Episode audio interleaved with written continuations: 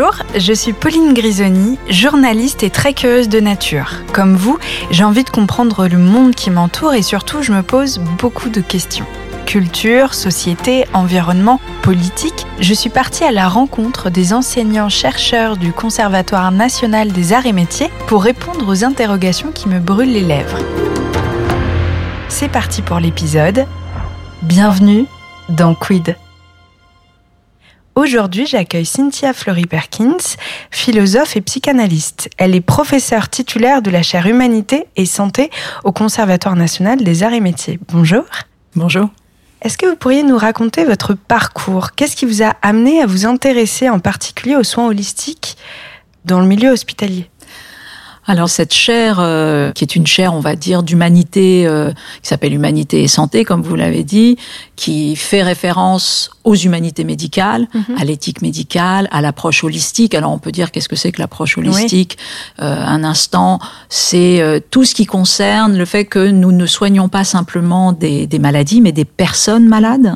Et puis le soin holistique, c'est pas simplement que le moment aigu du traitement, c'est mhm. tout ce qui va être avant, tout ce qui va être après, et puis également la manière dont on va euh, se lier aux autres, parce qu'il y a des maladies chroniques, par exemple, mhm. qui sont très très impactantes, bien évidemment pour le sujet, mais aussi pour la famille. Donc on va traiter de ça, mais aussi pour le sujet dans son rapport au monde professionnel, etc., etc. Mhm. Donc ensuite, on va traiter si c'est une maladie chronique, qui peut y avoir un risque de récidive. On va poser la question du rétablissement. Donc vous voyez que tout d'un coup, c'est immense en fait, c'est toute la vie c'est toute la vie parce que la, la santé, c'est en fait c'est la manière avec laquelle s'exprime notre corps. Mm-hmm. Voilà, donc c'est le langage de notre corps. Et donc ça, c'est l'objet de la chair. Et en fait, il y a deux naissances, enfin, il y a plusieurs naissances, mais il y a une première raison sur la question de la création d'une chaire à l'hôpital, puisque on l'a pas dit, mais cette chaire est hospitalo-académique, donc elle est reliée au GHU et elle est sur le site de mhm. Sainte-Anne, de l'hôpital Sainte-Anne, et elle est reliée au GHU Paris Psychiatrie et Neurosciences. Donc on revient, allez, hop, on fait un petit saut dans le temps. En 1993, donc j'ai 18, euh, 19 ans, et donc je vais euh, tout simplement euh, être le premier aidant d'une personne de ma famille qui va avoir un accident gravissime. Mmh. Et cet accident, tout le, le, rétablissement, toute la traversée des soins intensifs, etc., va durer très longtemps. Mmh. Et dans cette période-là, moi j'étais déjà un jeune euh, étudiant en philosophie, et c'est vrai que je m'étais dit, voilà, si un jour je suis en, en capacité d'avoir une chaire de philosophie, je la ferai pas à l'université, je la ferai à l'hôpital, mmh. parce que c'est flagrant que il y a quelque chose qui manque et que ne serait-ce que la prise en considération du sujet qu'est mhm. le patient. Et donc, des années plus tard, l'occasion s'est faite et donc j'ai d'abord créé la chaire de philosophie à l'Hôtel Dieu de Paris. Et, puis ensuite, elle est venue trouver sa forme euh, finale, même si elle est bien évidemment toujours en lien avec euh, la chaire de philosophie euh, de l'Hôtel Dieu, mais elle est venue trouver sa, sa place académique finale au Conservatoire national des arts et métiers, puis au GHU Paris Psychiatrie et Neurosciences. Et puis elle a fait plein de petits bébés partout, des antennes. C'est pas vraiment des bébés parce qu'ils sont aussi autonomes et, et puis ils nous apportent beaucoup mais en même temps les bébés apportent beaucoup généralement donc c'est pas voilà. mais il y a un enjeu de Creative Commons. Hmm. donc ça veut dire que voilà l'enjeu c'est ce que nous sommes en train ici de fabriquer qui est comment on pense un rapport subjectif aux soins comment on pense un rapport institutionnel hmm. aux soins et on sait aujourd'hui la question très très importante du burn-out des soignants, de la crise des services d'urgence, de la crise des services hospitaliers, etc., etc., même de la crise en santé publique en règle générale. Oui, parce que ça part aussi de là, de ceux qui soignent. Est-ce qu'ils sont en disposition euh, Exactement. pour soigner euh, comme il faut? Donc nous, on voulait soigner l'hôpital, mhm. hein, donc euh, d'avoir tous des programmes destinés à cela, et puis une approche plus politique, mm. et puis une approche également plus internationale, puisqu'on a deux chaires, une qui est au Mali, et je sais si la situation est, compliquée euh, aujourd'hui, une chaire qui est portée euh, notamment avec une ONG qui s'appelle Santé Diabète, et avec un professeur associé ici euh, au CNAM qui s'appelle Stéphane Besançon. Et puis une chaire chez Denis Mukwege, prix Nobel de la paix, RDC Congo. Et là, c'est une chaire qui est dédiée à la modélisation des protocoles de résilience, parce que Panzi est un, ce qu'on appelle un one-stop center, c'est-à-dire mhm. qu'il est dédié bien sûr aux violences de guerre, de genre, euh, de mutilation des mmh. femmes. Enfin, on connaît tous ce sujet absolument terrible. Et donc, elles arrivent dans ce lieu, à l'hôpital Panzi. Il y a une chaire de philo maintenant là-bas. Et elles arrivent dans ce lieu et depuis 30 ans, euh, elles essayent de se réparer, à la fois physiquement, de manière chirurgicale, mais psychiquement, mais aussi socialement, économiquement. C'est aussi le lien avec leur communauté de départ, etc. Donc la chaire, c'est une chaire des humanités médicales et qui essaye de développer un rapport banalisé, si mmh. j'ose dire. C'est pas le bon terme, c'est pas assez joli, mais familier, évident des soignants et du monde des soignants et bien sûr des futurs soignants, parce que c'est aussi une vraie question pour l'attractivité des métiers que de déployer ce type de, de service, de chair. Oui, on comprend vraiment euh, le l'importance du terme humanité dans tous vos travaux parce que là on parle d'humain à humain, de création de liens et j'imagine à quel point ça doit être émouvant euh, d'avoir cette idée en tête, cette conviction parce que vous l'avez vécu, c'est dans votre chair, sans le mauvais jeu de mots, et aujourd'hui de voir tout, toute cette capacité qui se déploie et ces humains qui vous suivent et qui ont la même conviction. Aujourd'hui, c'est une chaire qui est naissante, hein, puisque chaire de philosophie à l'hôpital et euh, qui existe depuis sept ans. Puis en plus, un tout petit peu plus tard encore, avec euh, son institutionnalisation académique, 12 doctorants, trois qui ont déjà euh, soutenu, donc euh, des doctorants issus des, des mondes euh, pluridisciplinaires mm. et qui travaillent sur ces notions-là. On a beaucoup de double profils, c'est-à-dire des médecins, des soignants et qui vont également avoir un parcours en SHS, en sciences humaines et sociales. Aujourd'hui, en fait, on voit que oui, que non seulement ces humanités médicales fleurissent partout et que surtout les jeunes gens ne veulent plus faire autrement. Et justement, parlez-nous du concept d'humanité en santé. Quelles sont les grandes dimensions qu'il regroupe? Les humanités en santé, on va avoir un cœur de métier qui est la philosophie clinique, l'éthique médicale, l'éthique appliquée dans le monde du soin, bien sûr, mais tout ce qui relève aussi, par exemple, des choses un peu plus pointues de type la psychiatrie phénoménologique. Ça, c'est notre cœur de métier, mais aussi la reconnaissance de ce qu'on appelle les savoirs expérientiels, c'est-à-dire les savoirs du patient et comment euh, ça produit des compétences importantes. Mais chez nous, la chaire humanité et santé, c'est un petit peu plus que ça. C'est dans une approche aussi One Health qu'on connaît bien maintenant. Alors, qu'est-ce que c'est que l'approche One Health? Elle a été définie notamment par l'ONU et puis euh, par la FAO, donc euh, l'alimentation, par l'OMS, la mmh. santé, etc. C'est une approche qui met en relation tout, le corps des humains, le corps des sociétés, et puis les questions environnementales. C'est-à-dire, on voit comment aujourd'hui il faut interroger euh, les facteurs environnementaux de nos maladies chroniques, la pandémie, la mmh. zoonose. Mmh. On est totalement dans ces grandes vulnérabilités systémiques. Et donc la chaire fait aussi du One Health, bien évidemment. Elle fait également du design capacitaire, ça c'est très particulier, c'est-à-dire des expérimentations qui sont co-designées avec les patients, les soignants. C'est les services qui nous appellent, donc ça peut être un service d'urgence, ça peut être des structures à l'extérieur. EHPAD, école, hmm. etc., qui vont nous appeler. C'est presque de la co-création. J'ai l'impression que l'info descend mais remonte aussi. C'est euh, véritablement, c'est exactement ça. C'est-à-dire que il y a tout un côté méta avec une chaire d'enseignement, de recherche, des diplômes, effectivement où les chercheurs sont peut-être un peu plus à l'initiative. Et puis il y a tout un côté bottom-up où ce sont les soignants qui nous sollicitent. Et là, on se met au service des services hospitaliers ou de soins ou liés à la santé ambulatoire ou à la santé connectée, que sais-je, et on vient inventer des protocoles de soins, de traitements, mais ça peut être aussi des applis, ça peut être des objets. Ah oui. Tout à fait. On a par exemple un très gros projet aujourd'hui, vous voyez, avec le GHU Paris Psychiatrie et Neurosciences, où on va travailler pour lutter contre la contention mécanique. On invente des protocoles alternatifs de contenance. Et là, on co-design avec les patients quantité d'objets qui sont là pour faire baisser voire euh, peut-être un jour, euh, qui sait, faire disparaître la contention mécanique. Vous savez, c'est quand on attache les patients mm. sous contrainte. Donc c'est l'antithèse mm. euh, fondamentalement du soin. Souvent, les soignants sont tout aussi dramatiquement atteints parce que c'est pas du tout le sens du mm. métier, bien sûr, selon eux. Et donc justement, bah, on produit ces, ces, réflexions comme ça sur le côté alternatif pour dire, bah, trouvons d'autres protocoles pour créer à la fois des objets, des parcours on utilise des imprimantes 3D. Enfin, vous voyez, c'est des choses ah très ouvertes. C'est vraiment, c'est incroyable et, et presque créatif. C'est résolument la construction de ces protocoles et puis deuxième temps l'évaluation evidence-based, donc de démontrer que ça marche. Hmm. Et ça, c'est aussi le, je dirais, le travail d'une chaire hospitalo-académique. C'est pas simplement de faire de la création, c'est aussi de voir si on va pouvoir la rendre euh, reproductible, on va pouvoir la mesurer, mesurer son impact à la fois sur les patients, sur la maladie, sur les familles, hmm. sur les soignants eux-mêmes, etc., etc. Donc c'est des sortes d'essais cliniques et c'est assez compliqué parce que c'est pas du tout la méthodologie classique des sciences humaines et sociales, mais en même temps on essaye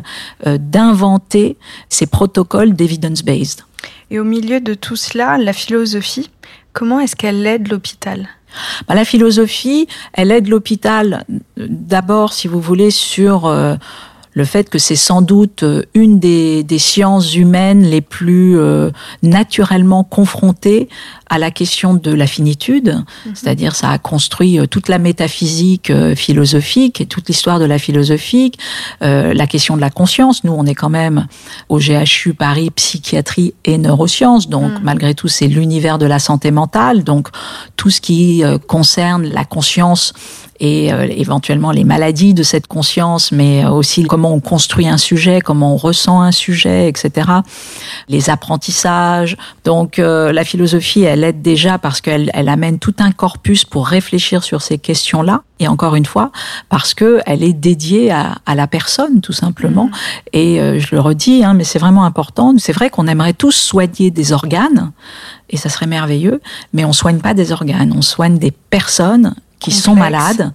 Et donc la prise en considération de cette subjectivité comme agent, comme partenaire du soin, nous avons une fonction soignante en partage. Hmm. Euh, c'est ça que nous enseigne aussi la philosophie. Et est-ce qu'être confronté à des gens qui ont une conscience alternée ou une maladie de la conscience, comme vous le dites, est-ce que ça modifie sa perception de la philosophie? Ben, Ça modifie en tout cas la perception qu'il a de son propre sujet. Et c'est toute la question. Et nous, un des points essentiels à la chaire Humanité et Santé, c'est au contraire de s'appuyer sur les vulnérabilités véritablement, de les prendre en considération, de pas les nier, de pas les normaliser, de pas chercher à, ni à les stigmatiser, ni à, à, en faire autre chose, mais au contraire de produire une théorie de la conception à partir d'elle. Mhm. Et donc, par exemple, lorsqu'on travaille sur des, des, protocoles alternatifs de contenance, le co-design avec les patients, avec des patients schizophrènes, avec des patients atteints de TSA, avec euh, mhm. des patients qui peuvent être atteints de je ne sais quel trouble psychiatrique, c'est très important parce que c'est euh, avec eux qu'on va pouvoir produire des protocoles qui justement accueillent différemment, travaillent différemment avec la pathologie en règle générale, mais quand même, on sait, selon Canguilhem, euh, grand euh, euh, professeur de philosophie, grand philosophe, notamment de la médecine, que le lien, que l'articulation entre le normal et le pathologique sont des choses quand même pas si mmh. simples, c'est très poreux aussi parfois. Et puis, il y a tout ce qu'on appelle aujourd'hui la neurodiversité, la prise en considération de la neurodiversité. Ça fait maintenant une vingtaine d'années qu'on parle de neurotypique et de neurodivers. Oui. Je pense qu'on est fondamentalement tous dans la neurodiversité, mais mmh voilà, ça montre, si vous voulez, qu'on a envie de réfléchir autrement avec ce qui est posé aujourd'hui comme des pathologies et qui peut-être n'est que d'autres manières de penser la voilà d'autres manières de penser la conscience et c'est à la société aussi de voir comment c'est la question des Asperger par exemple ou d'autres questions. Aujourd'hui vous voyez quantité de, de jeunes gens qui euh, et c'est pas possible si vous voulez, il peut pas y avoir une épidémie de ce qu'on appelle TDAH, mm. donc le trouble de l'attention avec hyperactivité ou de bipolarité, etc. Donc vous voyez toute cette espèce de banalisation mm-hmm. concernant les pathologies. Il faut pas non plus rejeter en vrac cela du tout. Il faut comprendre que ça dit quelque chose aussi du rapport difficile à la société, à l'hyperaccélération, à la folie, euh, au sens euh, banal du terme, banalisé du terme. Mais en même temps, il faut comprendre que voilà, nous avons sans doute à, à produire des outils qui prennent beaucoup plus soin des consciences en règle générale, pour précisément qu'elles ne deviennent pas euh, TDAH ou que sais-je. A quelque chose que j'entends dans ce que vous dites, c'est l'omniprésence du respect en fait, dans le respect de la parole du malade, de ce qu'il dit, de ce qu'il ressent. Est-ce que c'est ce qui manque peut-être à l'heure actuelle, le respect de ce que l'autre dit, peut-être le croire plus? J'ai l'impression que c'est ce que vous cherchez aussi à remettre. Euh, Alors, est-ce que c'est le respect qui manque? Pas nécessairement, parce qu'on a des soignants qui sont extrêmement bien formés, des médecins, et qui sont respectueux. Ce qui manque, c'est le temps. Hmm. Et donc la prise en considération que là, tout ce qu'on vient de raconter, c'est important. Hmm. Et que c'est pas simplement quelque chose epsilon. Mais que, en fait, si on ne crée pas ça, on peut avoir du contournement de soins, hmm. on peut avoir de la non-observance de soins, voire du rejet total, le contournement étant encore autre chose, etc., etc. Et donc, résultat, ça rend ce qu'on appelle le cure, c'est-à-dire véritablement le soin technique, est absolument déterminant, et le soin scientifique, etc. Dieu sait si ce sont des conquêtes essentielles, hmm. mais ça peut les rendre inefficaces si justement nous manquons de cette humanisation qui, encore une fois, va faire que le l'autre grand acteur du soin, c'est le patient, voire les familles, parce qu'il y a des aidants, etc., etc. Donc, le temps manque. Mm-hmm. L'argent. L'argent, la, considération, la monétarisation entre guillemets des humanités médicales. C'est pour ça d'ailleurs qu'on va lancer à la chaire un nouvel axe sur le coût caché de l'absence des humanités médicales. Oui, c'est hyper intéressant de voir quand on ne prend pas en compte et qu'on ne prend pas le temps. En fait, ça génère beaucoup plus. Euh, bah, ça, ça, va être ça l'enjeu. Ça va être de démontrer que en fait, ce qu'on ne veut pas payer à tel endroit se paye autrement sur la sécurité sociale, mais aussi sur le PIB global d'une nation, parce que quand on a des individus qui font quantité d'arrêts de travail, euh, que mm. sais-je, etc., pour burn-out, pour épuisement professionnel et puis pour plein d'autres choses, vous avez des soucis. Donc, le temps, et puis, malgré tout, je vous dis, la, prise en considération de ces sujets comme étant importants et pas simplement quelque chose qui est lié à l'empathie, mais qui n'est pas véritablement nécessaire. Donc, ça veut dire quand même qu'il faut faire aussi une refonte de la formation pour que les humanités médicales soient davantage présentes. Et encore une fois, ça va dans le bon sens parce que c'est la demande des nouveaux soignants, médecins et autres personnels du soin comme étant ce qui vient valoriser le sens de leur métier. Hmm. Oui, c'est ça qui apporte euh, justement de l'humain à son métier et qui crée tout. Euh, c'est leur vocation. Tout l'enjeu. Donc hmm. très souvent, euh, cette vocation, elle a été balayée par l'aspect gestionnaire, hyper gestionnaire, rationaliste, le manque de temps, la fatigue, l'absence de moyens. Enfin, tout est venu comme ça contrecarrer cette première vocation qui est bien évidemment celle de déshumanité.